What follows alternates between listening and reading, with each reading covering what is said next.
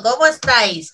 Bienvenidos a este, el último programa del año, pero que no el último programa del decreto nuestro de cada día. Además, tenemos preparado un programa muy especial hoy con cuatro invitados que ya han estado por aquí en DLV Radio en alguno de los programas y que nos van a, nos van a hacer pues un repaso de este 2020 para olvidar. Pero antes, bienvenida Monse Seijas desde Baleares. ¿Cómo estás desde Menorca? Pues aquí estamos, pasando mucho frío estos días, pero... Hace aire, ¿no? Sí, sí, aire y, frío, y frío, frío, frío. Por Estación térmica de menos 7, imagínate. Madre mía, qué frío. Paula, desde Badalona, ¿cómo estás? Hola, felices fiestas. Igualmente, ¿qué tal te van? ¿Cómo llevas este periplo de fiestas tan raras? Pues la verdad es un poco rollo porque de por aquí son mis fiestas favoritas y esta, este año no hemos podido hacer nada, solo mis padres y mi hermano y yo. Y ha sido un poco... Me han quitado lo divertido a la Navidad, de verdad que sí. Gerardo, ¿cómo estás, Asturias? Bueno, con mucho, como dice Monche, con mucho, mucho frío y muchísima, muchísima lluvia. Muchísima. Oye, pero que estamos a 29 de diciembre, no querráis que brille el sol aquí como si fuera verano. pues sí. Con, ya llegará, ya llegará. Con menos agua nos apañamos. José Luis, que no se me quita el silencio, que le dé al micro, José Luis, que si no, no te oímos. A ver. Ahí está. José Luis, mi querido José Luis desde Pamplona, ¿cómo llevan las fiestas? No, viendo a Gerardo no sabía que había que venir de fiesta. ¿no? no, no, claro, Gerardo se ha puesto en plan, doy las campanadas de Nochevieja. Me has dejado Un poco más se lo pone brilli brilli. Compañeros, si este año desde DLV Radio no tenéis a nadie para las campanadas, yo no tengo ningún problema. Hostia, tío, esto, esto, esto va a ser un tema. Lo que pasa es que no las podemos dar en directo porque no nos dejan ir a ningún sitio a grabarnos, solo dejan ir a la Puerta del Sol. Pero el año que viene vamos a ir a dar las campanadas de, Langrero, te lo prometo, tío, aquí. 29 de diciembre del 2020, el año que viene vamos a Langrero a dar, a dar las campanadas. Bueno, Estamos esperando. Aquí, vamos, aquí va a nevar esta noche y creo que mañana durante todo el día con lo cual, bueno, pues, pues mira qué bien, ¿no? Pues empezamos... me gusta que, se, que nieve, ¿eh? Me gusta que nieve. Claro que sí. Aquí en la Costa Dorada, como tú crees, la nieve la vemos poco o nada. Así que encantado. Bueno, tenemos ya en el micro a la primera invitada de esta noche, Margarita Álvarez. Ella ya ha estado con nosotros alguna vez. Micro, ¿no tienes micro, Marga? Me dice todavía el, técnico que todavía no está, no se puede conectar aún. Bueno, es igual. La primera, la primera, mientras se conecta, solucionamos los problemas de conexión. Eh, es Margarita Álvarez, ella ya ha estado alguna vez con nosotras. Em, es representante de la Asociación Autónoma de Riders en Asturias y estamos deseando que se conecte porque los riders han estado, son amigos de esta casa desde el primer día, porque han estado, eh, hemos debatido aquí con ellos, hemos estado hablando con ellos, sobre todo nos interesa saber cómo han vivido este año en el que los riders, esa gente que va por la ciudad con bici, con moto y de tal, eh, acordaros todos que fueron los que estaban en la calle, casi los únicos que estaban en la calle durante la primera hora de la pandemia. Pero no solo para llevar y traer comida y demás, sino llevaban medicamentos, estaban haciendo realmente un servicio público. Entonces, estamos deseando que Margarita se, Marga se conecte para poder hablar con ella en cuanto solucionamos los problemas de sonido. Y mientras tanto, ya tenemos vacuna. ¿Vosotros que sois de los que la vais a poner o de los que no la queréis poner? Yo, si hubiera podido, me la hubiera puesto con Araceli allí el primer día. Serías, uno de los primeros que los memes que ha habido. Sí, lo he visto, lo he mandado yo. Muchísimos, no sé si os habrán llegado, pero, muchísimos. Yo espero, sinceramente, a ver cómo evoluciona esto. Primero que se vacunen antes que yo. Y, a ver, lógicamente vamos a tener que pasar todos por, por el aro. Es verdad que hasta que no se vacune el 70% de la población, creo que no, esto no va a estar controlado. Bueno, están hablando de finales del verano. Yo lo veo un poco optimista, la verdad, pero bueno. Yo creo que va a ser un poco más para allá. ¿eh? Yo creo que eh, es un deber de los ciudadanos y las ciudadanas, de todos, ponerse la vacuna en cuanto se pueda. Y no solo esta vacuna, que también evidentemente, pero hablo de las vacunas en general. O sea, todo el mundo debería llevar el carnet de vacunación al día y, y bien hecho, porque es un tema de salud pública que nos afecta a todos, no solo a una persona. ¿Qué haríais con la gente que no se quiere vacunar? Yo, yo personalmente, bueno, primero contestar a tu pregunta anterior. Mm. Yo, yo todavía no sé si tengo que vacunarme o no, porque claro, yo, yo pasé el, coronavirus, la coronavirus. Entonces tú eres el último. han dicho que los que pasaron el COVID van los últimos.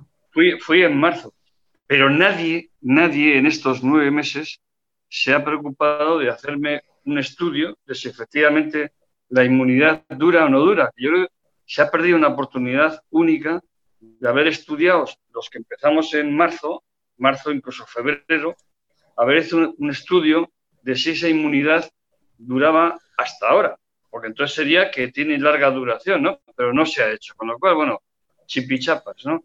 Entonces, eh, y luego sobre, sobre el tema de la vacuna en cuestión, yo creo que hay que ponérsela, pero claro, ponérsela a 38 millones de habitantes, eh, al ritmo que han empezado, podemos tardar en torno a 10, 20 años. Más Sí, desde luego, si van poniendo 3.000 vacunas al día, vamos fatal. Y además, si se retrasan como el primer día, que ya no llegaron ayer la vacuna que tenía que llegar, ya fatal. Margarita, ya tenemos a Margarita Álvarez de la Asociación Autónoma de Reyes. Querida Margarita, felices fiestas, feliz año, ¿cómo estáis? Hola, buenas noches, felices fiestas. Tenía problemas con el audio, pero parece que ya se va solucionando. Escuchamos perfectamente. Margarita, les comentaba, estás en directo con Gerardo, José Luis, con Paula, con Monse. Les comentaba que nosotros ya nos conocemos, ya hemos hablado muchas veces y que sobre todo fuisteis uno de los primeros colectivos a los que entrevistamos en las primeras entrevistas que hicimos en la primera hora del confinamiento, porque realmente vosotros, los riders, erais de los poquísimos que estabais en la calle cuando el confinamiento duro. ¿Cómo fue aquella experiencia? Pues sobre todo las dos primeras semanas pasamos bastante miedo. Era las calles, o sea, hasta las 8 había gente, pero a partir de los aplausos era silencio total, solo estábamos nosotros, las ambulancias y la policía. Y se pasó miedo, no había medios de protección, pero bueno, poco a poco ya se consiguieron los medios de protección y fuimos adaptándonos y bueno, eh, llevándolo bastante mejor. Pero lo vuestro además fue un auténtico servicio a, la comunidad, porque no solo llevabais comida, hacíais realmente eh, servicios a gente que no podía salir, a gente mayor, gente que no tenía cómo ir a comprar. Esto, esto es lo que hicisteis vosotros también. Sí, sí, sí, de farmacia, la compra diaria, todo. Hacíamos todo lo que nos pedían, cualquier cosa. Compañeros, tenéis a Margarita a vuestra disposición. ¿Quién le quiere preguntar? Gerardo va a hablar contigo. Hola, buenas, buenas tardes, Margarita. Buenas tardes, eh, sobre todo darte, darte las gracias a, ti y a todos los eh, compañeros que, que, hacéis ese trabajo que realmente es eh, bastante duro, pasando frío y la verdad lo que has dicho de, en estos tiempos de COVID, a las 8 de la tarde ya que no, que no había nadie por la calle, vosotros funcionando, así que creo que estás en Asturias, ¿no? Sí, en Asturias, en Gijón. Vale, porque yo, soy de, de, Langreo, así que desde Langreo yo te mando de verdad un, fuerte abrazo y muchísimas gracias por... Estamos aquí en la Margarita, ah, espérate, Monse. Sí, a mí, hola Margarita, bienvenida y bueno, también me uno a, la gratitud del trabajo que estáis realizando todo el sector. En, siempre y en este momento pues más. Y me gustaría saber cuál es la, la situación ahora del sector, cómo el tema del trabajo, cómo está, las medidas de seguridad también, mm, bueno, un poco que nos contarás la, realidad del día de hoy, ¿no? De, los riders en, el día a día. El, día de hoy, pues estamos con una incertidumbre. Eh, supongo que conocéis la, nueva ley.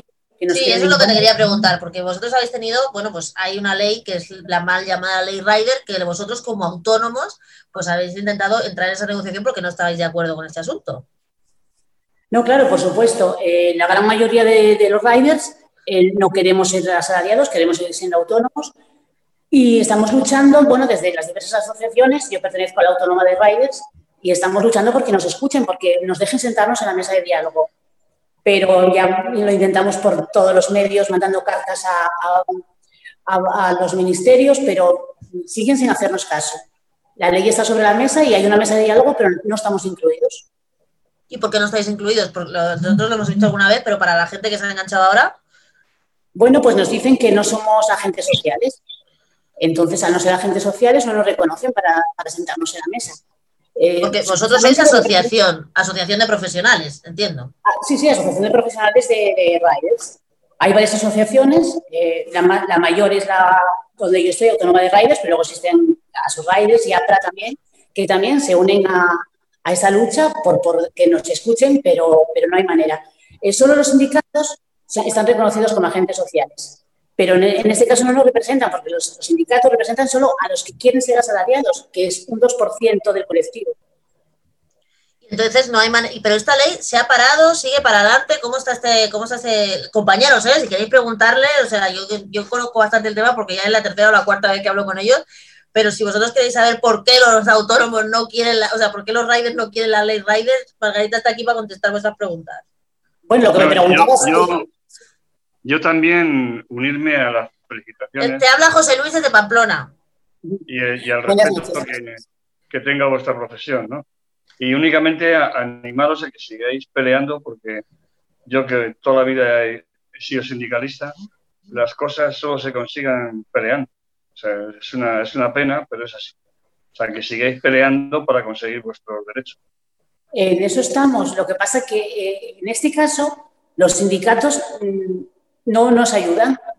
Es al contrario, los sindicatos pelean por los que quieren ser asalariados, pero que son, es un porcentaje mínimo dentro del sector. Te digo, en torno al 2-3% son los que quieren ser asalariados, el resto queremos seguir siendo autónomos porque nos da una libertad que, que como no, no, podríamos tener. Nosotros podemos eh, rechazar los pedidos eh, cuando queramos, podemos escoger el horario, podemos eh, escoger las vacaciones, el día de descanso. Sin embargo, con, con, un contrato no podríamos hacer nada de eso.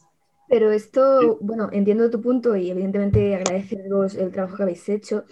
Yo tengo que decir que me cuesta un poco este concepto porque todo lo que has dicho, en principio un trabajador asalariado eh, debería poder contar con ello y además, en principio, las condiciones laborales son mucho mejores para los trabajadores asalariados que para los autónomos.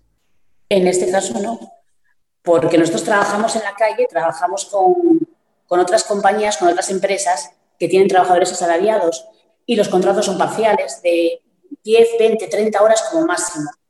Eh, con, por lo cual el sueldo, el techo está en 800 euros. Nosotros como autónomos eh, podemos trabajar más horas, eh, podemos decidir qué horas trabajamos, qué horas no, pero un sueldo, yo, a ver, en mi caso, por ejemplo, ahora mismo estoy facturando unos 3.000 euros, que descontando gastos me quedan sobre 2.000. Eso, por ejemplo, hay una cosa que te quería preguntar porque nos lo comentó la compañera que tenéis en Madrid, que es un encanto también, que es una, señora, una mujer ya, con, bueno, ya más mayor, me parece que tiene cerca de los, pasados los 50 y algo de años, que ya nos explicaba siempre que si no fuera porque podía ser autónoma, estaba segura de que a ella nunca nadie la iba a contratar y que además está segura de que si se obliga a contratar gente, las, las plataformas ya han dicho que va a haber despidos masivos. Es que es imposible que nos contraten a todos. Somos muchísimos, hay gente que lo utiliza eh, como estudiantes, que lo utilizan solo de fin de semana, pero hay gente que vivimos realmente de ello. Y es imposible que nos contraten a todos. También ese es nuestro temor. Y en el, en el mejor caso, en el que nos contraten, pues serían eso, eh, jornadas parciales de 10, 20, 30 horas. Con lo cual apenas nos haría para vivir. y además con, con, un horario partido, que no podríamos compaginar con otra actividad. Pero entonces, eh, ¿no sería quizá mejor eh, porque claro, hay una lectura que se hace, eh, perdóname si a lo mejor no quiero ofender a nadie, pero hay una lectura que se hace de un poco de egoísmo, de decir, deberíais, eh, no digo que sea la mía, digo que la, la, he oído, que se debería, en vez de preocuparse que las empresas dicen o hacen chantaje con los despidos, teniendo en cuenta que en muchos casos los radios están en muy malas condiciones, valdría más la pena ser asalariados y luchar por las condiciones laborales, porque, el, o sea, por ejemplo, tú explicabas, yo gano tanto y es un buen sueldo y me alegro que estés bien en la vida en general, pero entonces eh, esos compañeros tuyos que están asalariados, que mm, trabajan por máximo 800 euros, que tienen jornadas partidas y malas y tal, mm, si vosotros os regularizáis o no, ellos siguen con el culo al aire. Mm. Sí, pero ellos, ellos, prefieren estar así. Yo, yo entiendo perfectamente, eh, Paula, en la posición de, de los riders eh, que quieran ser autónomos, porque son, siguen siendo unos trabajadores, unos trabajadores, pero autónomos, pero yo también pienso que con la fuerza eh, que tienen para contratar con las empresas que los pueden tratar con, de otro tú a tú que no siendo siendo trabajador, incluso luchando por las... Yo no digo que hagan mal ni que no lo entienda, ¿eh? No, si ha sonado así, lo siento, no era mi intención. Pero yo, yo pregunto. Eh, José Luis, el último no que despedimos a Margarita, que tenemos al siguiente invitado. ¿Por qué no una, no, una cooperativa, eh, Margarita, como Mondragón? O sea, que empezó así, ¿no? ¿Por qué no os montáis una cooperativa? Hay, hay, hay compañeros que, que, que, están mirando esa opción. pero no es tan fácil. Eh, a ver, las aplicaciones con las que nosotros trabajamos son muy caras eh, y no es, no es, tan, fácil de gestionar. En un sitio a lo mejor pequeño que se podría manejar sin ese tipo de aplicaciones, a lo mejor por un WhatsApp o algo así, localidades pequeñitas, sí podría hacerse, pero en una ciudad grande eh, se necesita una aplicación como la que tenemos y son muy caras. Necesitaríamos un capital que no, que no tenemos. Margarita, encantada de estar aquí con nosotros otra vez. Feliz año, que el año que viene sea un poco menos accidentado que esto, pero que podáis seguir trabajando vuestro aire y que todo vaya muy bien. Muchas gracias por estar aquí en el decreto de Radio una vez más de Lover Radio. Venga, que sabemos que has parado para trabajar para atendernos. Un abrazo. Sí, sí. Venga, Marga, cuídate mucho. Gracias, Margarita, gracias. Adiós, que vaya bien.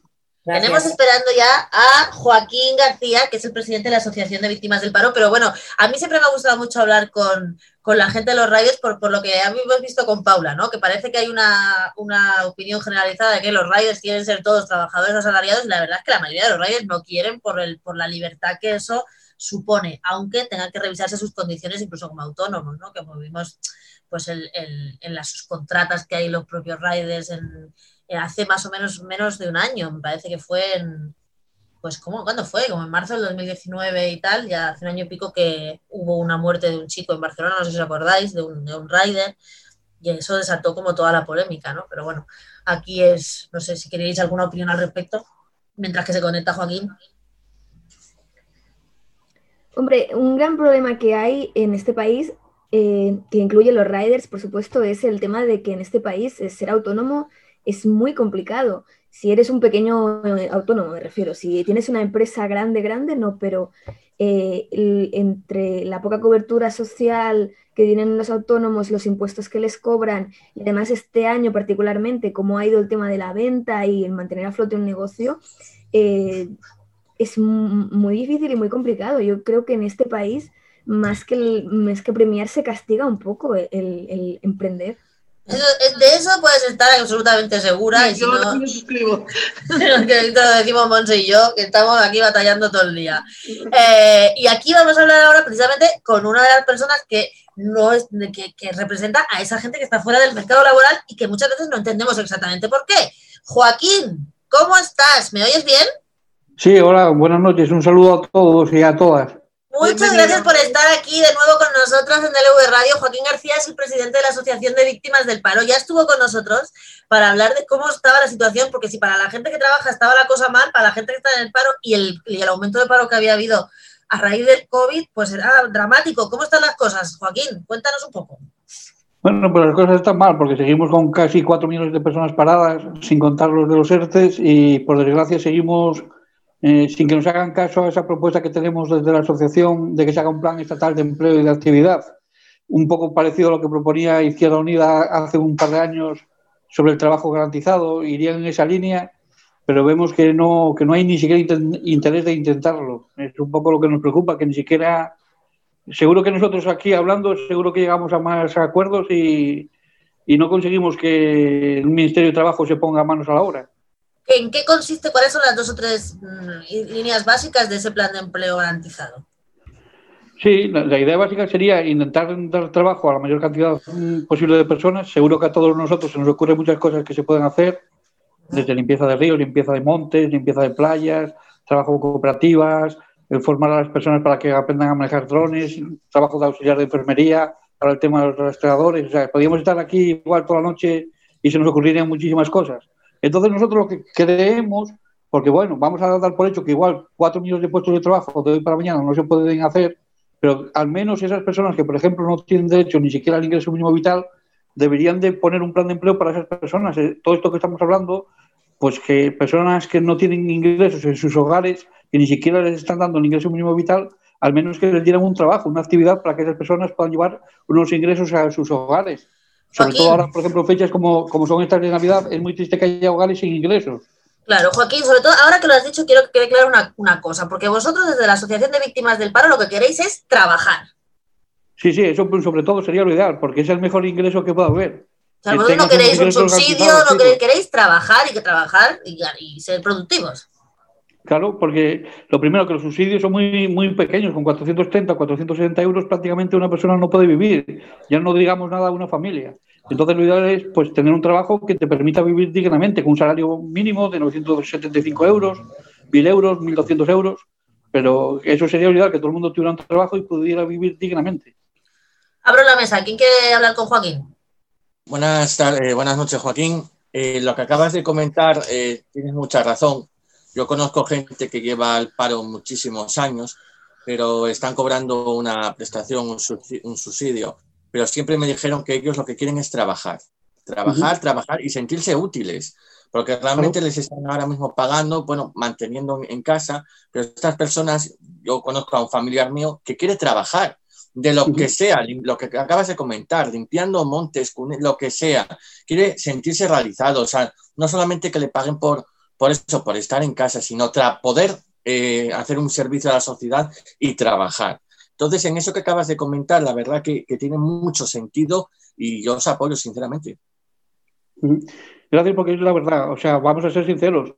Mm, vamos a decir que hay un 99,99% de personas desempleadas que quieren trabajar. Igual hay un 1% que por sus circunstancias familiares, igual sus padres son millonarios y él dice, oye, pues yo más o menos vivo bien estando en paro, o se lo puede permitir por otros motivos, pero digamos que eso son excepciones. El 99% realmente lo que quiere es trabajar, porque lo que hablábamos antes, un subsidio no te da prácticamente ni para vivir. Con 460 euros del ingreso mínimo vital, una persona que viva sola difícilmente puede pagar ni siquiera un alquiler. Em, yo, hay una... José Luis y Monse, o José Luis y Monse. No, yo hay una cuestión. Eh, yo que soy más de, ver el, problema en su conjunto, ¿no? Eh, en uno de los debates que tiene la izquierda pendiente y que lo inició hace unos años, esa, era esa vieja idea un poco revolucionaria de trabajar menos para, trabajar todos, ¿no? O sea, de alguna manera buscar todo, lo estoy diciendo de manera ideal, ¿eh?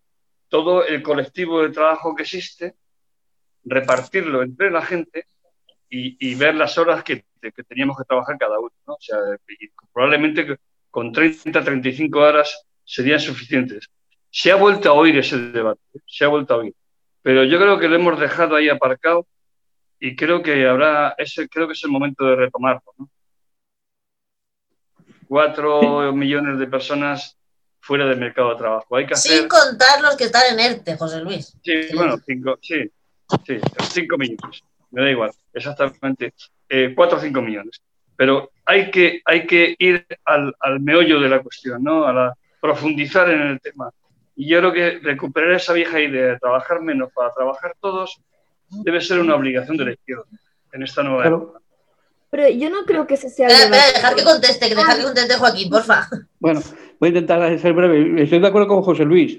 Además, es simplemente que haya voluntad. Lo mismo que nos va a pasar entre nosotros, que seguro que nos ponemos de acuerdo en muchísimas cosas.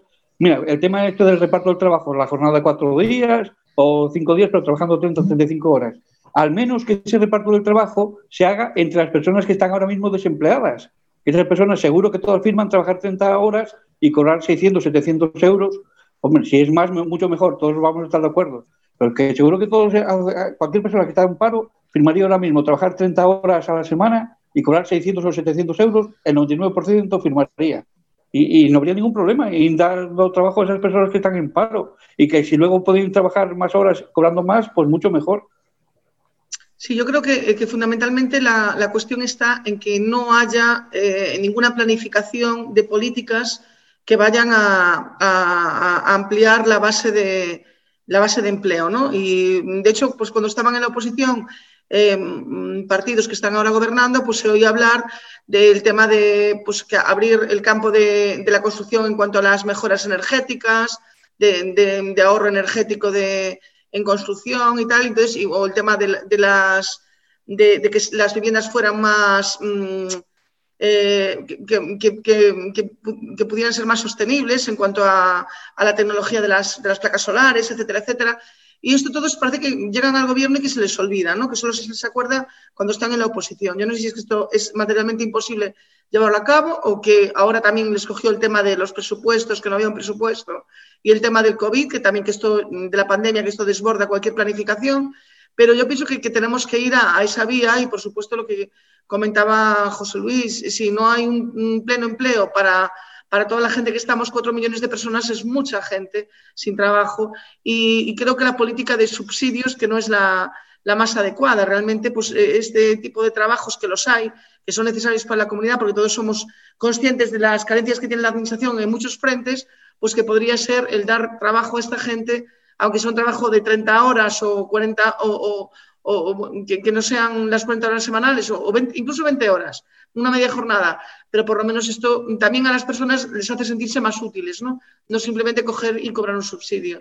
Y después también quería preguntarle a Joaquín que, si nos podría dar unos pequeños trazos de, cómo, cómo, ve él el tema del, del, ingreso mínimo vital y agradecerle la labor tan eh, tan buena que está haciendo, pues eh, asesorando y ayudando a toda esta gente que no tiene, que no tiene voz y que le cuesta llegar adelante ¿no? con, todos estos temas. Venga, muchísimas gracias, Monse. El, problema del ingreso mínimo vital, como tú sabes y te he comentado también en, privado, parte de que con 500 millones que tenían para este año 2020 era prácticamente imposible llegar más lejos de donde han llegado. Ya darlo a 160.000 lo han conseguido dando subsidios de 14 euros, de 20 euros, de 60 euros, cantidades realmente hasta vergonzosas para quien lo recibe. Casi vale más que no te den nada a que te den 20 euros, que te llevas la alegría y luego te llevas la gran decepción. Entonces el gran problema partió de ahí, que solamente tenían para este año 500 millones y ahí les ha faltado sinceridad para decirlo. Tenían que haber dicho, señores, este año solamente tenemos 500 millones, vamos a poder llegar solamente a unas 90.000 o 100.000 personas más, aparte de los de oficio, y vamos a intentar que el 2021 llegue a muchas más personas porque ya tendremos igual 3.000 millones como van a tener. Les ha faltado esa sinceridad y ahora se encuentran con el gran problema de que la gente está indignada porque dijeron que no se iba a dejar a nadie atrás. Se hablaba ya de 850.000 hogares con ingreso mínimo vital este año y se encuentra que no, que no es así. Y claro, luego tenemos, pues a falta de presupuesto, pues tendrían que quitar requisitos, tendrían que poner más personal, más funcionarios, tendrían que hacer que hubiera menos trámites es decir, muchísimas cosas que no están haciendo y ahora también nos encontramos con el problema de la atención presencial. Ahora tenía un teléfono de consultas para las personas, el 920-2222, y las personas resulta que por la tarde no pueden llamar porque no funciona. Hoy mismo está la gente loca por internet porque están haciendo variaciones y gente que está cobrando 400, 500, 600 euros, 300 euros, se encuentran con que ahora les pone 0 euros porque están haciendo un mantenimiento, no sé qué están haciendo con, con la página que tienen de información y la gente se está encontrando con la sorpresa de que ve que le figura que no, que no van a cobrar nada, que les sale cero euros y claro, están preocupadísimos y todos nos llaman a nosotros a la asociación, nos mandan mensajes y claro, no somos adivinos para saber exactamente qué problema está pasando con la seguridad social, por qué están haciendo esos cambios. Paula.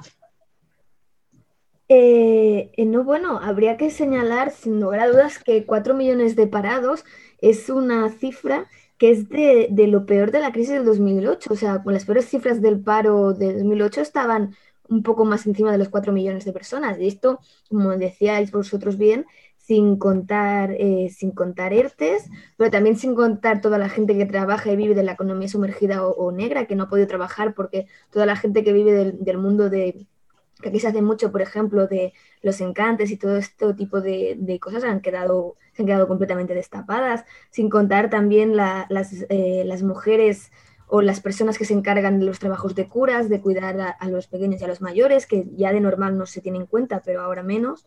Entonces, claro, son cifras muy preocupantes porque son muy altas, aún sin contarlas o sin poder contarlas hasta toda su extensión. Entonces, quizá, no sé, eh, si deberíamos centrarnos en que el trabajo tiene que repartirse más o menos, sino que la idea principal es que la gente merece vivir con cierta dignidad, con cierta o no, con toda la dignidad. Hay que seguir hasta que la dignidad se haga justicia. Entonces, no es cuestión de que nos repartamos las migajas, es cuestión de que toda persona tiene unos derechos intrínsecos y uno de ellos, esos derechos es trabajar y mantenerse a, sí misma y a su familia. Entonces, em, me parece básico que el, gobierno se encargue de estos, de estos problemas y evidentemente pues agradecer a Joaquín y a la plataforma que representa pues todo el trabajo que están haciendo. Joaquín, te tenemos que despedir. Contéstale a Paula y, dime, dime. Nada, simplemente decirle que tiene razón. Mira, nosotros decimos que ese plan estatal de trabajo y actividad que sinceramente UGT me ha comentado Mari Carmen Barrera, la secretaria de Empleo, que ella lo veía bien, que lo van a poner en marcha y estoy esperando que ellos también hagan, digamos, una petición oficial, porque no es lo mismo que lo haga la asociación a que lo haga UGT. Seguro que a UGT todos los medios y todas las agencias de prensa le hacen más caso que si lo digo yo, si lo comentamos en la asociación, pues nos tomarán como cuatro locos que creemos que es posible el pleno empleo. Si lo dice UGT, seguro que lo valoran más. Y, ese plan estatal de trabajo y actividad, pues es como un gran árbol que tiene muchísimas ramas. habrá ramas que igual no se puede crear empleo por ahí, pero tenemos el tema de la España verde, la rehabilitación de edificios, la recuperación de pueblos. O sea, trabajo habría muchísimo si se quiere, pero falta voluntad. Y lo que te comentaba el otro día, hay unos intereses, que si eso lo podéis comentar el otro día, eh, hay, hay un interés fáctico de que no se cree empleo. Hay muchas personas que les beneficia que haya el negocio de la pobreza, a los mismos empresarios les interesa que haya mano de obra barata porque cualquier persona trabaja por un euro, por dos y hasta por un bocadillo. Entonces, todos esos intereses que hay, yo creo que frenan incluso al gobierno.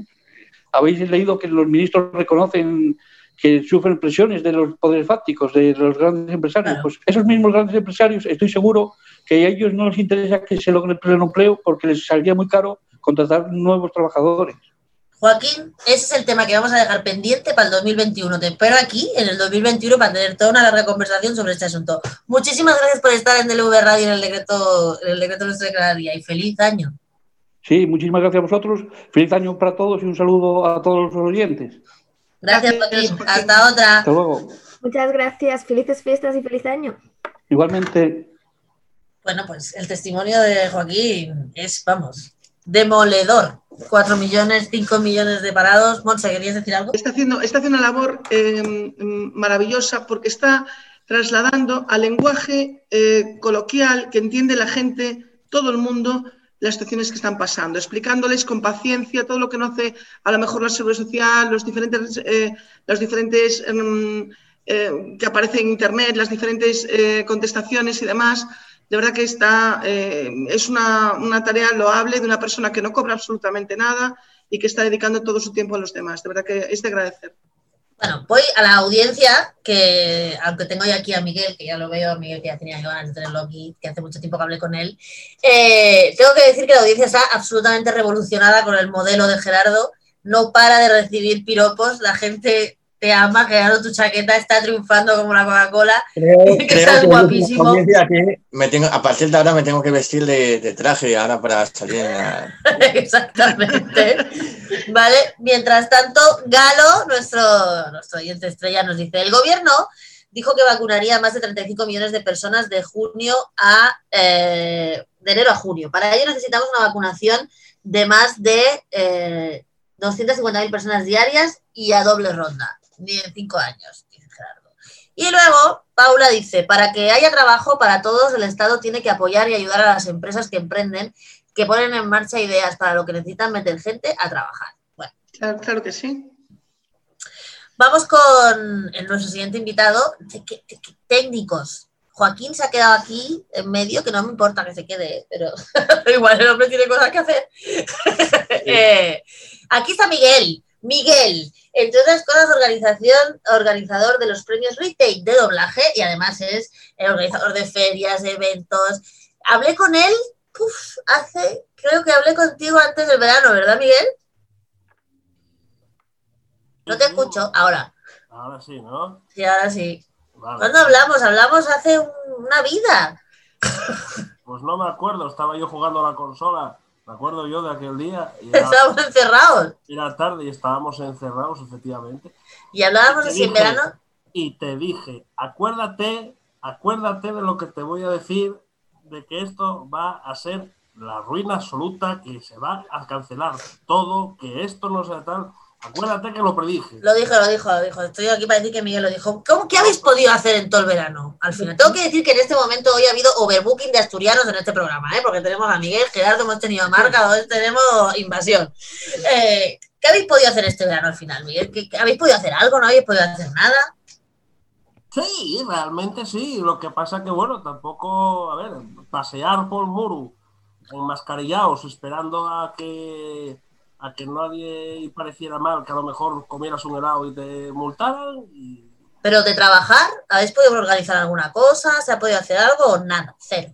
en mi casa los armarios y esas cosas, pero, pero organizar nada. Sí es cierto que yo tuve la ocasión de participar en el Festival Celsius 232. El Festival Celsius sí se organizó, y siempre colaboramos con la asociación. También participé en el ComedCon, bueno, tanto el, Celsius como el ComedCon hicieronse de aquella manera, como se suele decir, ¿no? No tienen nada que ver con otros años, pero se hicieron y colaboré y organizar, organizar, digamos que la feria del coleccionismo sí, se pudo organizar también, nada que ver, nada que ver con, con, con cómo era, como debería de ser, ¿no? Pero bueno, se pudo hacer con las limitaciones oportunas y, demás. Yo ya lo único que yo sepa, aquí en Asturias, Gerardo podrá decir si sabe algo más, que se haya hecho. ¿Y tenéis constancia de algún contagio en vuestra feria de, de, del coleccionismo? A día de hoy yo no estoy en Villabona, sigo aquí. y no está, y no, y no te has puesto malo. Así que no me he puesto malo. Villabona, si no sois de aquí, hay una cárcel. Entonces, mm, si estoy todavía liberado y es que no, no hubo ningún problema. Familia, aquí os dejo a Miguel. Sector de eventos, cultura. Bueno, en Bueno, yo- Espera, yo Paula, Paula, Gerarda, José Luis. Paula, Gerarda, José Luis. Tranquilo. Paula. Tranquilo, te llegas a ¡A saltar. Paula. Tengo que, o sea, eh, bueno, gracias por acompañarnos y tal. Y sobre todo que, claro, hay una cosa que es que aquí- eh, históricamente en este país eh, nunca se ha valorado de verdad la cultura o se ha invertido en cultura. Entonces, no ha sido, o sea, no creo que haya extraña- extrañado a prácticamente nadie que cuando las cosas se han puesto difíciles, la cultura sea el primer sector que, o de los sectores que más ha sufrido. Entonces, históricamente ya veníais con un hándicap bastante fuerte. Claro, Sí, a ver, vamos a ver, esto es muy sencillo. Mm, eh, yo ya lo comentaba en marzo, en marzo no se podía, yo no, a ver, yo sabía lo que iba a pasar más o menos, no la magnitud ni hasta el punto en el que se iba a criminalizar las cosas. Evidentemente, cuando viene una mare magnum de estos, cuando viene una movida de estos tan gordes, eh, puede- hay que hacer dos cosas, aparte de gestionar y tal. Si gestionas bien o mal, eso es secundario, pero tienes que aparentar. Entonces, necesites poner una serie de, de focos encima de los diferentes elementos que tú quieras señalar para tú lavarte las manos. Entonces, ¿qué haces? Bueno, pues evidentemente cuando todo el mundo habla a nivel de contagios, cuando todo el mundo habla de fiestas, de romerías, de ferias, de eventos, de tal, y es lo que todo el mundo asocia, de bares, de tal, y es lo que todo el mundo asocia, ahí está el problema. Ahí donde se contagia la gente, porque ahí va de fiesta, porque ahí están de comedia, porque ahí están de tal y tal. Entonces, hay que poner el foco ahí. Entonces, se puso el foco, pero de una forma que yo no imaginé que iban a poner tanto. Yo pensé, sí, van a poner el foco ahí, bueno, se cancelarán algunos eventos, se cancelará un poco tal, cerrarán unos cuantos días tal, pero yo no me podía imaginar, al menos aquí en Asturias, que había un caso de una persona que está en un bar, cerrar el bar a Calicanto, salían todos los medios de comunicación, nombres y apellidos del bar, eh, cerrar aquí, cerrar allí, contra- bueno, nunca jamás vi un ataque tan indiscriminado y tan terrible hacia una serie de sectores como este, cuando está demostrado que ni en el cine, que yo sepa, eh, que a lo mejor estoy, metiendo la pata, pero yo no tengo constancia de que hayan reportado en ningún caso de un cine, ningún caso de un teatro, ningún caso de una fiesta, ningún caso de un evento, de una feria, de un tal. Yo no conozco. Yo conozco de fiestas de, de- de gente por ahí de botellones, yo conozco de cosas en colegios mayores, yo conozco en residencias, yo conozco colegios, yo conozco en sitios así, pero yo no conozco que en cines y en otros sitios haya habido tal. Entonces, claro, yo el otro día fui a ver Wonder Woman y es que no podía ni comer Yo también fui a ver Wonder Woman. ¿eh? Y no podía ni comer palomites. Y llego allí y Ah, digo, pues nosotros sí, ¿eh? En este sí. ¿pero tú dónde vives? Yo en Cataluña. Muy bien, pero yo aquí en Asturias y entramos, y te voy a contar, mire, te voy a contar más. Entramos allí y estaba la, la televisión de aquí, la TPA, grabando. Éramos cuatro, cuatro idiotas en lo que se llama la, la- la sala IMAX, o la sala que era antiguamente, Gerardo, ¿cómo se llama? No, la sala gas natural, me parece que se llama. Que es la sala más grande que hay, ¿no? Que tiene 300 y pico butacas. Bueno, seríamos, yo no los conté, pero creo que no llegaríamos a 10 personas, en toda la sala. Nos dice aquella pobre mujer que estaba allí con, las entradas. No se puede comer ni beber, no se puede quitar la mascarilla, no se puede tal. Si tenéis que ir al baño, avisarle, no sé qué tal. Pero bueno, ¿a dónde voy? ¿A ver una película a Sarajevo? Vamos a ver, no. Eh, somos 10 personas en un espacio de 300 butacas con unos techos que lleguen de aquí hasta el infinito y vamos a ver una película. Cada 15 minutos entrabais a controlar que no nos quitáramos la mascarilla. Mm, no te sé explicar el, por qué esa criminalización. Claro, en Asturias, claro, tú me estás diciendo que en, en, perdón, en Cataluña no había esa restricción. Claro, si cada uno en cada comunidad autónoma dice lo que sale por, por las narices, muy bien, me parece perfecto, pero en Asturias que sepáis que no se puede ni comer ni beber en el cine. Gerardo. No, buenas, Miguel, ¿cómo estamos? Gerardín, bien, aquí. aquí estamos. Nada, darte las gracias sobre todo por, estar aquí. Eh, la verdad que yo viví contigo la feria, eh, que siempre contaste conmigo. Viví como, como la gente respetaba el tema de la mascarilla, los geles, y cómo la gente tenía ganas de, algo, de un evento, porque creo recordar que fue de, los primeros eventos que se pudo hacer en Asturias de, esa, de esa magnitud. y la verdad que, bueno, y mira que te lo dije, dije, oh, Miguel, eh, bueno, no va a ser igual que todos los años, pero bueno, a la gente, la verdad que acudió, la gente tenía ganas de salir, ganas de, feria, pero con, con, los sistemas, lógicamente, de, mascarilla, geles, distancia y demás. La verdad que, que recordemos que, que Miguel es el promotor de los premios eh, de doblaje, los primeros premios de doblaje que, eh, los primeros premios de que se dan a los actores de, doblaje y que este año, por culpa de la pandemia, también se ha tenido que suspender esa gala, que, gran gala que tenía eh, planeada en Gijón. La verdad que aquí en Asturias la, cultura siempre ha sido muy castigada, porque creo, Miguel, recordar los planes de autoprotección que te, que te mandó a hacer el, el Principado, que, eso era el libro gordo de Petete, eso era el libro gordo de Petete, eh, para, poder hacer un, evento como fue, como fue la feria. La verdad, sinceramente, te doy la enhorabuena, te doy la enhorabuena por formar parte de, ese sistema que, que no se rinde, que no se rinde ante esta pandemia. Porque si todos nos rendimos, esto ya es caos, sinceramente. Entonces, desde aquí te doy la enhorabuena. A ver, eh, se hizo todo lo que se pudo. Yo lo único que puedo decirte es que ese informe, yo no tengo falta de, eh, vamos, no tengo problema en presentar 40.000 millones de hojas si fue falta. Yo puedo poner incluso hasta de qué color son los baldosines del suelo que piso, no me importa. Si hay que poner fotos hasta de por dónde pasen los palomes cuando vuelen, pongo. Pero el problema es que ese bicho cuesta 2.000 pavos o 1.500 el acelu, para que luego te puedan decir no te vale.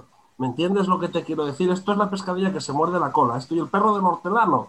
Eh, ni come ni deja comer. Entonces, claro, yo quedó demostrado, y tú estabas allí, que se puede hacer perfectamente un evento, ¿vale? Desaliñado completamente, súper tristoncio, la gente como si fueran androides en un camino, pero se puede hacer y visteis que no hubo ningún problema. Ahora, yo os lo digo de verdad, yo no veo a largo, a corto plazo su misión. Yo pienso que el 21 va a ser otro año en blanco y espero equivocarme, lo digo aquí claramente, en año en blanco total y absoluto para la cultura y sobre todo para los eventos. Aquí en Asturias no vamos a ver un Metrópoli, no vamos a ver un Comet, no vamos a ver, olvidáis, la Feria Muestres, no, no, no, espero equivocarme, pero que va, no. Y si lo vemos, lo que vamos a ver van a ser sucedáneos como este año.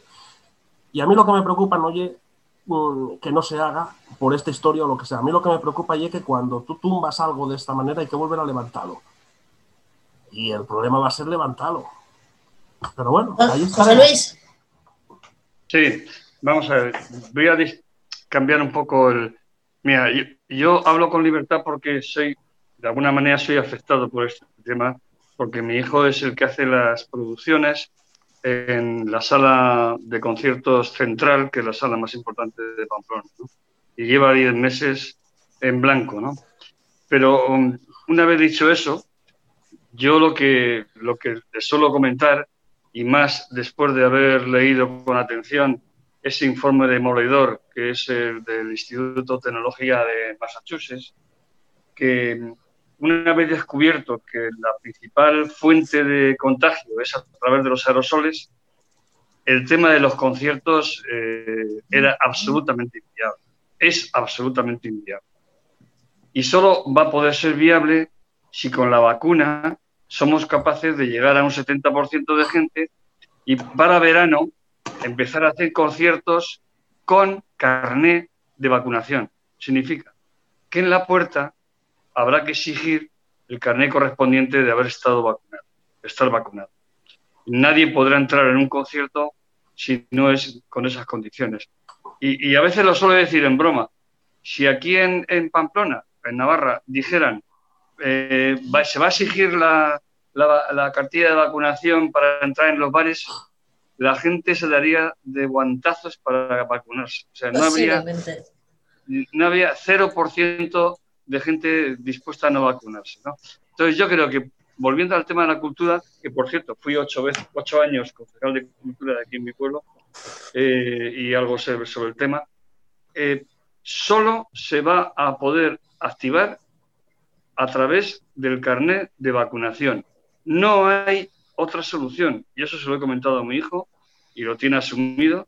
Lo que sí tiene que haber es unas ayudas, que ahí está el de la cuestión. Bueno, mi hijo está en, ERTE ahora, pero claro, la putada es que los ERTES a partir del 30 de septiembre cuentan paro, porque de marzo a septiembre no contaban paro, pero ahora ya sí cuentan paro, con lo cual es otra faena más, ¿no? Entonces ahí el gobierno tiene que involucrarse, ¿no? Porque la cultura es importante. Pero lamentablemente este virus afecta directamente a la línea de explotación de la cultura. Y es el virus, y es la manera de transmisión del virus. No podemos echar la culpa a nadie más. Bueno, sí, a los irresponsables que nos han hecho demorar esto pues unos cuantos meses. Pero bueno, por ejemplo, o sea, se están haciendo eventos, se están haciendo eventos más grandes, más pequeños, se han, se han hecho eventos desde el primer momento. Cerrado y muy pequeños, o sea, de conciertos de 2.000 tíos o 3.000 tíos. O, no, por ejemplo, en verano, en verano se hicieron muchos conciertos al aire libre. Ese, el de Rafael, y ya le dimos guantazos el otro día. Sí, ese sí, ese sí, pero la sala... Miguel, ¿cómo ves? El micro, Miguel. Y es que me llamaron por teléfono. Estoy sobresaturado por todos los sitios. A ver, yo no ¿Y eso que no estás montando feria? No estoy haciendo nada y no estoy no está haciendo nada y el tío está estresado. y encima a las diez y media de la noche. Tú parte normal. Es que no, no, no. La bomba. A ver, ¿qué me, está, ¿qué me decías? Perdóname, Nuria. Que lo que hacía falta era, lo que estaba diciendo José Luis, que lo que hacía falta, que él no ve, escuchando que no se ve, no se ve, o sea, no vemos factible, José Luis, eh, que sea, que según José Luis, que sea ningún tipo de evento hasta que no haya una vacunación, por lo menos eventos masivos. Y tiene razón. Eh, quiero decirte, a ver, mm, aquí una cosa y en lo que yo pueda pensar de todas estas cosas de carnets, de usted tal, de señalamientos y de historias, ¿no? Eso, bueno, una cosa y lo que yo pueda pensar a nivel personal, que son Supongo que todos pensaremos más o menos lo mismo, sabréis por dónde voy. No, yo no sé por dónde vas. Yo no sé por dónde vas. Pues ahora te explico. Eh, yo lo que pienso de esa historia es, a mí personalmente a mí no me gusta, pero evidentemente soy consciente que es la única manera que va a haber. Bueno, pues yo me tendré que amoldar a la situación. Yo como organizador supongo que tendré que ser el primero que se me exigirá una serie de condiciones y tendré que les cumplir me guste o no, y a partir de ahí, pues acatar lo que se me diga. Otra cosa es a nivel personal lo que yo opine de los peligros, no digo de la eficacia, sino de, los peligros y las aplicaciones que puede tener el hecho de listar, señalar o hacer carnets sobre si estás o no vacunado. Son elementos un poco que esto es el eterno debate, ¿no? si es importante o importante, si es tan necesario, tan imperioso la vacunación, a la obligatoria. Si es una cosa que, claro, por eso, si es una cosa que no es obligatoria, a ver si, si soy capaz de explicarme, si no es obligatoria y lo que haces es decir, no, no, es opcional, lo que no puedes hacer es decir, no, no, no te obligo a vacunarte, pero campeón, si, te, si no te vacunas, adiós muy buenas. Hombre, yo personalmente. No, no. No puedes ir a un concierto con 3.000 personas vacunadas. Bueno, eso no mismo. Puedes. Entonces, yo personalmente, yo personalmente, yo personalmente mm, no me gusta ese modelo. Entiendo que es el que va a haber y lo habrá que respetar. Pero Coméntaselo al virus, eso. Eso se lo comentas al virus. Paula, ¿querías decir algo? No, es solo esta vacuna. Paula, Paula. José Luis, que no es solo esta vacuna. Eh, eh, hemos avanzado como especie lo suficiente para poder tener vacunas contra virus potencialmente mortales. Y a mí que me perdonen, pero eh, yo es que creo que las vacunas deberían ser completamente obligatorias. O sea, eh, el peligro que representa una persona sin vacunar es inmenso. O sea, aquí en, en, en Badalona, hace un par de años tuvimos que cerrar una escuela entera, una escuela entera incluyendo personal laboral, profesores, alumnos y padres de alumnos, porque se detectó un caso eh, ahora, ahora mm, me voy a equivocar de enfermedad porque no me acuerdo bien, pero era una de estas que están ya erradicadas, tipo, tipo el, la polio, pero un padre había decidido no vacunar a su hija, la hija dio positivo y se, vamos, se descontroló todo. Es que es muy peligroso. Cuando hablamos de salud pública, eh, el total va por delante. Por tanto, ¿te gustará más o menos vacunarte? Bueno, no, hablo en genérico. Por ejemplo, yo odio las vacunas en, en, el sentido de que no me gusta cuando me pinchan. Pero hay que hacerlo y no, hay, no tenemos más remedio como sociedad y hay que ser solidarios con los demás. Todo el mundo merece protección, por tanto todo el mundo debe vacunarse, de esto y de todo. ¿Eso qué tiene que ver con lo que he dicho yo? No lo entiendo. No, no, que lo que estaba diciendo Miguel, que no le parece, que no le parecía que no tal. Bueno, Miguel, te tenemos que despedir, cariño. Muchas gracias por estar aquí otra vez. Eh, esperemos que el año que viene no sea del todo en blanco, por lo menos en algún momento que se pueda hacer algo, tío. Yo también, yo también tengo muy, muy mala, o sea, tengo muy mala vibración con el año que viene, pero, pero algo no, que se pueda hacer. Se harán cosas, hombre, se harán cosas. Yo espero equivocarme en todo, también te lo digo, ¿eh? Yo hablo, opino, pero espero estar errado en todo. Ojalá, ojalá para el año que viene o para otro momento me llames y me ves qué tontullez, ¿teníamos razón o no? Y yo te diré, ¿qué razón tenéis? Porque... De, de, momento Miguel ha suspendido Semana Santa. Bueno, yo tampoco. A ver si me entiendes. Bueno, si solo la Semana Santa, yo me digo que Por favor. A ver, yo tampoco me da mucho más. Entonces, bueno, supongo que esto que como todo, ¿no? Lo que nos gusta nos jode un poco más que lo que no, no nos da más, ¿no? Pero bueno, nada, encantado, un placer. Bueno, nos vemos el 2021 por aquí, ¿vale? Feliz año. Sector de la cultura. Igualmente. Siempre igualmente. presente. Nosotros desde DLV Radio hemos apoyado desde el primer día el sector de la cultura, con Miguel, con la gente de Hacemos Eventos de Alerta Roja, con la gente del Ocio Nocturno. Hemos sido totalmente, vamos, súper apoyo de la gente de la cultura porque, vamos, porque... Bueno, es que la radio es cultura. Es que tanto que iba a decir, la radio cultura y nosotros apoyamos en todo. Para terminar, esta noche que tenemos una noche frenética y la mar de divertida, Vamos a hablar de política y tenemos aquí a José Zapata, que también es un viejo conocido que nos acompañó para hacer el análisis de las elecciones de Galicia y otras muchas cosas. José, ¿qué tal? No me digas que eso es luz natural lo que tienes detrás todavía. el micro, el micro. La Estará en la ponia, ¿no? Bueno, jodas, eso será un fondo de esos del ordenador. Sí, eso es un fondo. Sí, Espérate, quédate que se quite el micro, que estamos aquí hablando sin que pueda hablar. Ahí está. Sí, ahora. Estás. Bienvenido. ¿Escuchas? Bienvenido. Gracias. Nada, sí, es, un, es una imagen, sí. Pero yo me acuerdo que la última vez que hablamos con él era a las 10 de la noche y sí era verdad que tenía la luz del día, vamos, el sol casi en todo lo alto, porque, porque aquí ya, ya hacía rato que estábamos de noche, o sea, por eso te pregunté. ¿Cómo estás? Vamos a hacer ya, hemos hablado de casi todo ya hoy y queremos acabar haciendo un poco de repaso pues de lo que ha sido la política, ¿no? Este año un poco en general, no solo de Galicia, sino cómo se ha comportado, pues, pues cómo ha sido el manejo de la pandemia, ¿no? Tanto del gobierno central de la primera ola, antes de la pandemia y ahora, cómo estamos saliendo los, los mensajes que se están dando, cómo se está tratando ya el tema, por ejemplo, la vacuna. Hoy ha habido una comparecencia de hora y media, hora y media del, del presidente del gobierno explicando lo bien que lo hacían. Eh, en fin, ¿cómo lo ves, José? Bueno, buenas noches a todos, chicos eh, y chicas. O sea, ¿qué tal? Encantado de volver a estar con vosotros eh, a, en el final de este 2020. Eh, en principio, el año, el año político que ha pasado es, ha sido muy interesante porque realmente se ha consolidado la, la, la mayoría progresista ¿no? en el gobierno y se ha consolidado el gobierno de Pedro Sánchez. ¿no?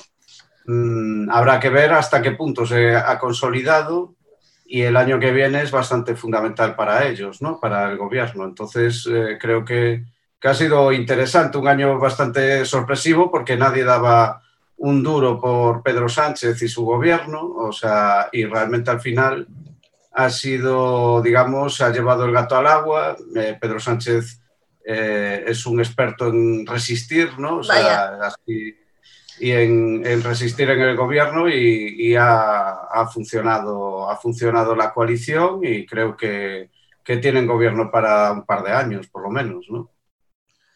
Para tres más. Abro la mesa. Te habla José Luis desde Sí. Pamplona. Para tres más. Tres años más de gobierno.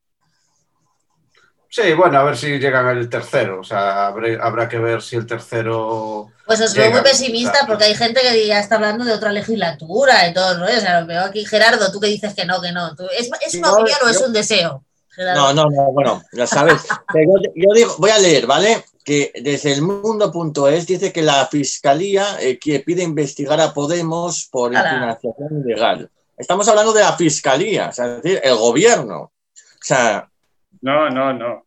La fiscalía no es el gobierno. te quiero No es decir, el gobierno exactamente, no. Eh, No, la pero- fiscalía tiene autonomía propia. sí, pero quiero decir, quiero decir, después ahora que han, han pactado los presupuestos, ahora les vienen esto a esta gente, ¿no os parece también un poco extraño, realmente? Porque yo veo a Pedro Sánchez muchas veces que ha intentado conseguir los presupuestos, eh, digamos, eh, aparte de la base de talón, a base de talonario, pero esos todos, eh, todos presidentes habidos y por haber han tirado siempre de Aquí hay, chequera. talona- aquí hay talonarios indultos, Gerardo. Eh, o sea, eh, han tirado siempre de chequera, pero a Pedro Sánchez, si- sinceramente, le doy la enhorabuena porque ha sido un estratega cojonudo.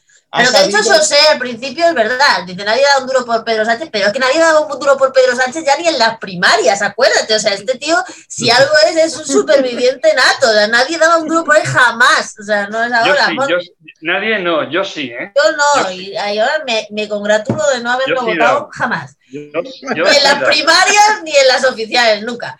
Monse, Yo creo que ese tío nació con una flor en el culo, perdóname. Total, que- Que absolutamente. me suelte y que, y que, que tiene de, de- de- de lenguaje coloquial, porque es inaudito eh, todo lo que ha pasado y, y ahí está. Pero bueno, es que también ahí está porque no hay oposición, porque las alternativas a Pedro Sánchez y a este gobierno de coalición ya vemos lo que hay. Entonces estamos en el, en el reino de el menos malo es el mejor.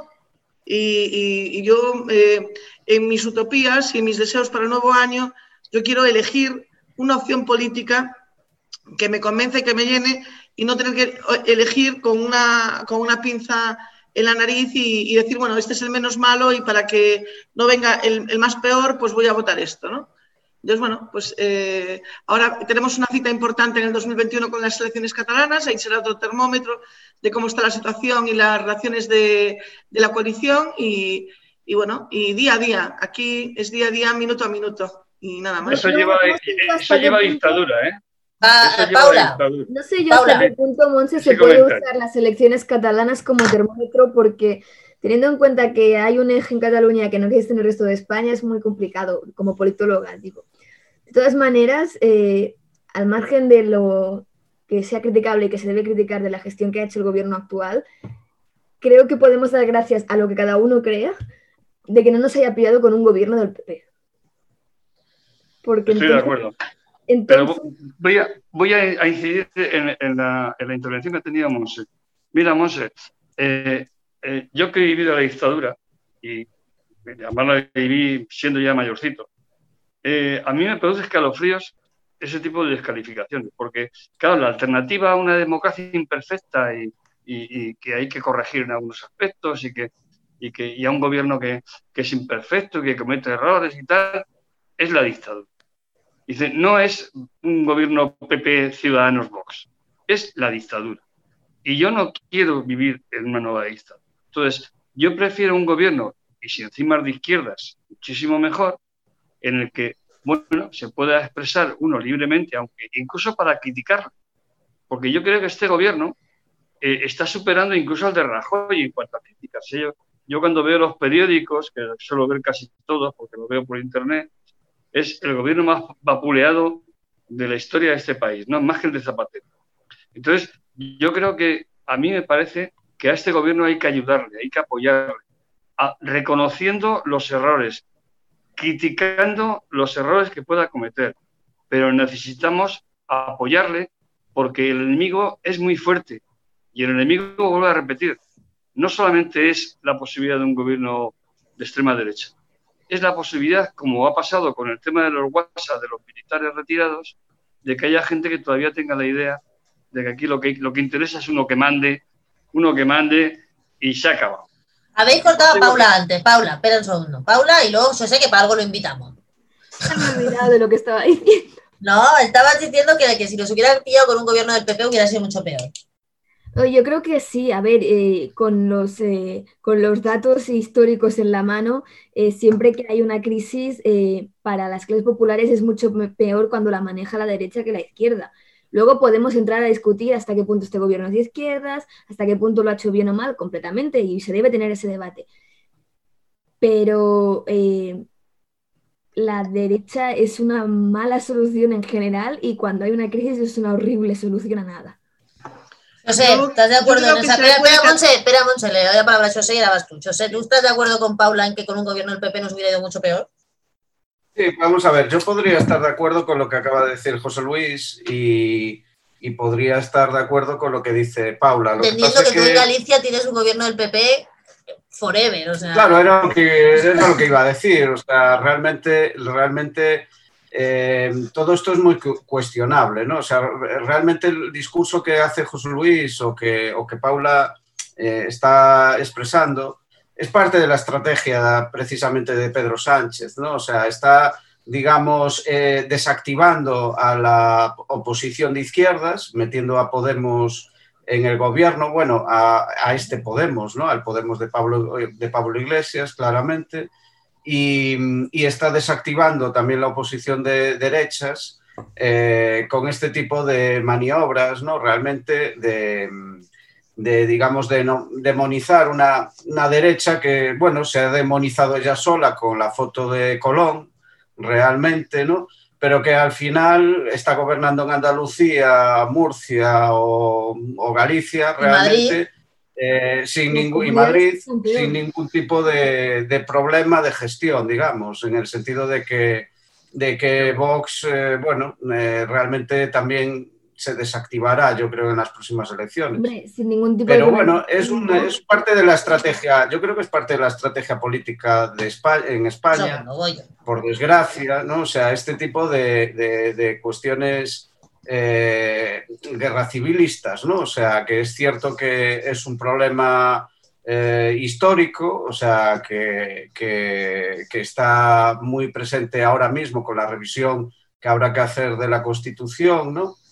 Y que realmente habría que tomárselo de una manera mucho más eh, eh, razonable, ¿no? Pero bueno, es lo que dice José Luis, la campaña de la derecha siempre es muy sucia, y es, es, plena, es muy, muy, muy barrio bajera, ¿no? O sea, re, realmente. Y bueno, pero bueno, Moncloa tampoco se queda corta, porque como has dicho tú, Nuria, hoy se ha despachado Pedro Sánchez. Hora y media, hora y media, lo presidente no, total. Yo ya, yo ya, les llamo el nodo, el nodo, porque esto es peor que el nodo, ¿no? O sea, bueno, este no, contigo no, contigo no lo no, Dime, José Luis.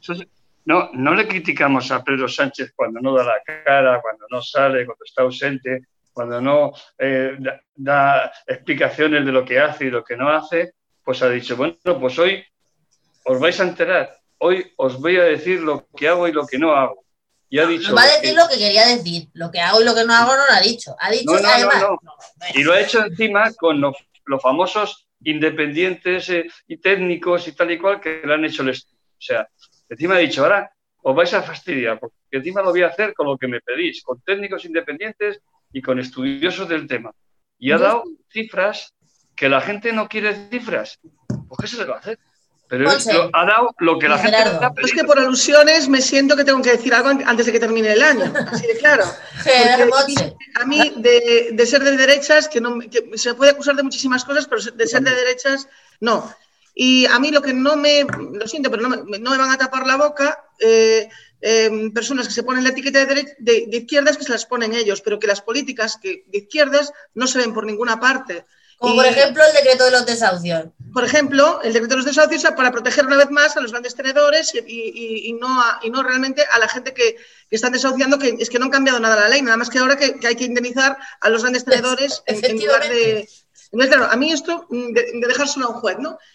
La cuestión está en que, eh, o el ingreso mínimo vital, a mí, yo esperaba de este gobierno de izquierdas, y por supuesto que no quiero que gane ni el PP, ni Vox, ni Ciudadanos, que quiero que, que gane un gobierno de izquierdas, pero un gobierno de izquierdas que sea de izquierdas, y que no mienta a la gente, que sea transparente y que no diga que hay un ingreso mínimo vital y que después te den de ingreso mínimo vital 20 euros a una familia. Y, o que no, conteste, etcétera, etcétera. No es así, Monse, no. no, no José Luis le toca a Gerardo. Le toca a Gerardo, Gerardo. Gerardo, Gerardo, que le toca a Gerardo. Y ahora vas tú, José Luis, Gerardo.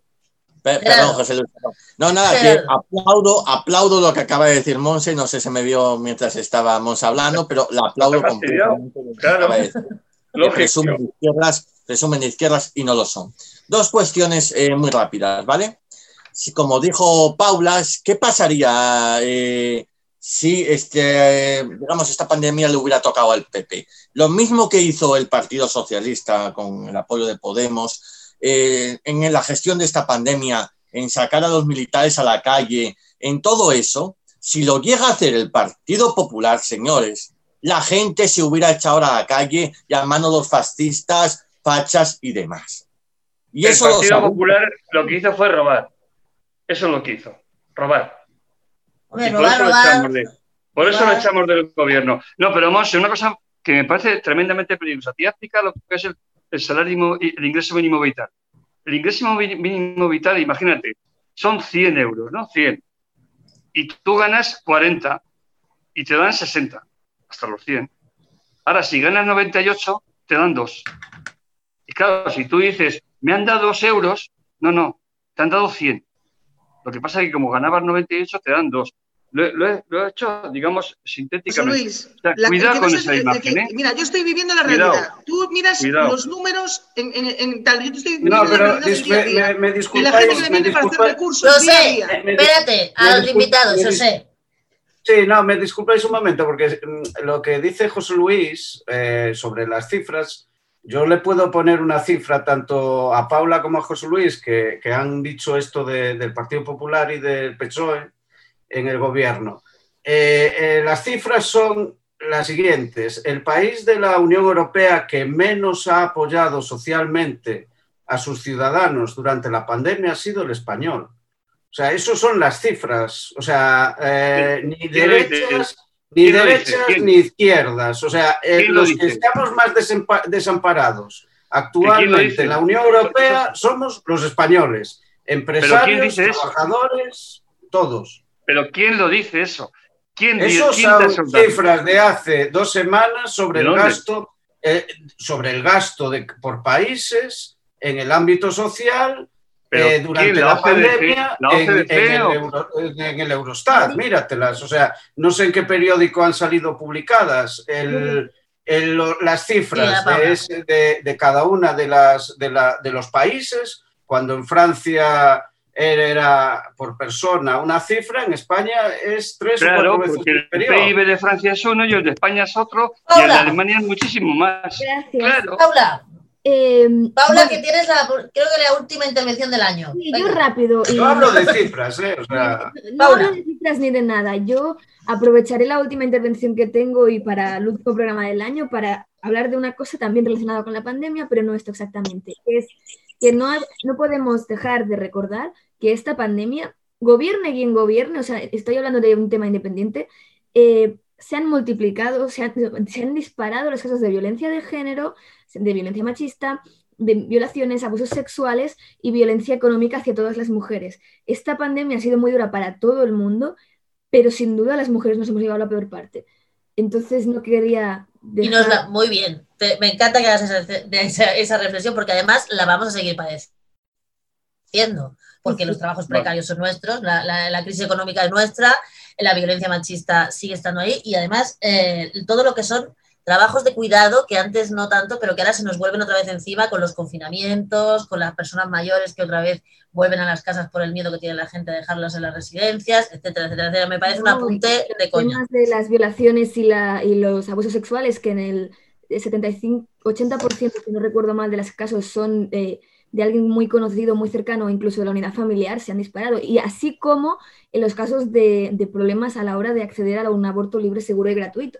También en España, donde está la ley aprobada de hace años. O sea que No bajemos la guardia, compañeras. Muy bien. Familia, José, muchas gracias por estar aquí con nosotros. El año que viene nos vemos más, ¿eh? Porque el año que viene, mira, para empezar ya en febrero ya tenemos unas elecciones que comentar, que son las catalanas, que ya esas tienen bastante chicha. Entonces, ahí ya te espero para comentarlo. Si no pasa nada el Día de los Enamorados, tú, al resto también. Eh, muchas gracias por estar con nosotros. encantado de polemizar con José Luis, con Paula, con Monse, con Gerardo. Es un placer, es un placer. No, con Gerardo has coincidido, perdona. Muy bien, pues. Muchísimas a gracias, veces, José. también- a- a veces se puede polemizar también con Gerardo. Además, este año que no tenemos cenas con las familias a la- con las que discutir de política, tenemos que hacer más esto, ¿no? O sea. Totalmente de acuerdo, totalmente de acuerdo. Bueno, familia, al resto. Feliz No, año. espérate, que nos despidamos. Feliz año a todos. Gerardo, Feliz año. feliz año por ahí, por el norte, Monse, en Lesilles. Nosotros ya mismo nos estamos viendo. José Luis, eh, que lo pases bien, Paula, desde el pueblo, desde mi pueblo. Que te pases- que ahí te dejo de guardiana del castillo. A todos los demás, a todos nuestros oyentes y televidentes, que no hemos terminado todavía el año, que el día 31, justo después de las campanadas, que algunas campanadas pondremos, eh, hay un especial de la escuela con Nuria, repaso 2000, adiós 2020, no vamos a dejar de hacerlo. Y por el resto, pues aquí estamos, el año que viene, más el decreto nuestro de cada día, nos vemos aquí, todos juntitos en DLV Radio, un beso muy fuerte y feliz 2021. Feliz año. Feliz año. Feliz año.